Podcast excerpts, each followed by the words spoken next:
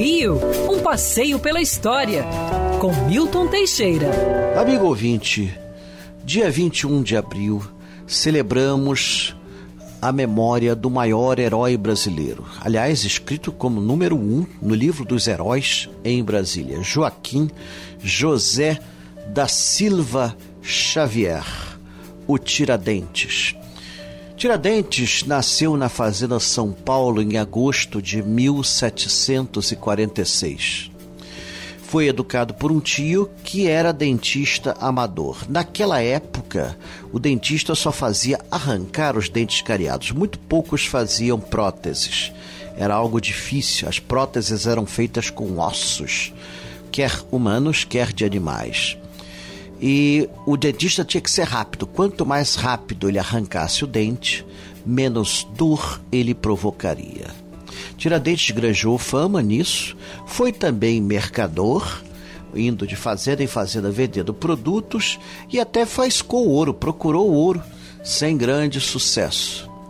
Depois de uma briga para não ser processado, alistou-se no exército, onde comprou o título de alferes. Comprou? Sim, Naquela época, os títulos militares, em época de paz, eram vendidos. Ele, como era duro, só pôde comprar o título de alferes, alferes da tropa da cavalaria paga de Minas. Uma de suas funções era vigiar a rota do ouro, evitando os descaminhos e os roubos. Por isso que ele também hoje é patrono da polícia militar. Envolvido com os conjurados mineiros, Teve participação ativa na conjuração, porém jamais sendo seu líder. Era o propagandista, era uma pessoa conhecida em Minas Gerais. Denunciados foram presos. Presos foram condenados, esperavam a morte. Olha que curiosidade, a rainha Dona Maria I pretendia anistiar todos, mas o primeiro-ministro Martinho de Melo Castro disse: não, temos de ter um para exemplo. Foram ver qual era o mais pobre, qual era o menos aquinhoado. Tiradentes foi o escolhido. Pois bem. Escolhido para morrer a 21 de abril, num sábado, ele desceu a escadaria da cadeia velha com uma tropa enorme atrás dele e multidão assistindo, fogos no céu, festejos.